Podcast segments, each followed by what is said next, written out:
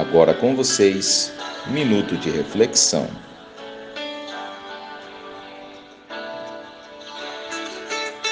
Riqueza e pobreza. Um dia, um pai de família rica levou seu filho para o interior com o firme propósito de mostrar quanto as pessoas podem ser pobres. Eles passaram um dia e uma noite na fazenda de uma família muito pobre. Quando retornaram da viagem, o pai perguntou ao filho: Como foi a viagem? Muito boa, papai. Você viu como as pessoas podem ser? E o que você aprendeu? perguntou o pai.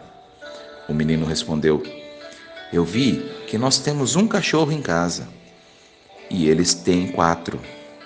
Nós temos uma piscina que alcança o meio de jardim e eles têm um riacho que não tem fim. Nós temos uma varanda coberta e iluminada com luzes. Eles têm as estrelas e a lua. Nosso quintal vai até o portão de entrada e eles têm uma floresta inteira. Quando o pequeno garoto estava acabando de responder, seu pai ficou estupefato e o filho acrescentou: Obrigado, papai, por me mostrar o quanto pobres nós somos. Moral da história: Tudo o que temos depende da maneira como olhamos para as coisas. Se temos amor, amigos, saúde, bom humor e atitudes positivas, temos tudo. Se somos pobres de espírito, não temos nada.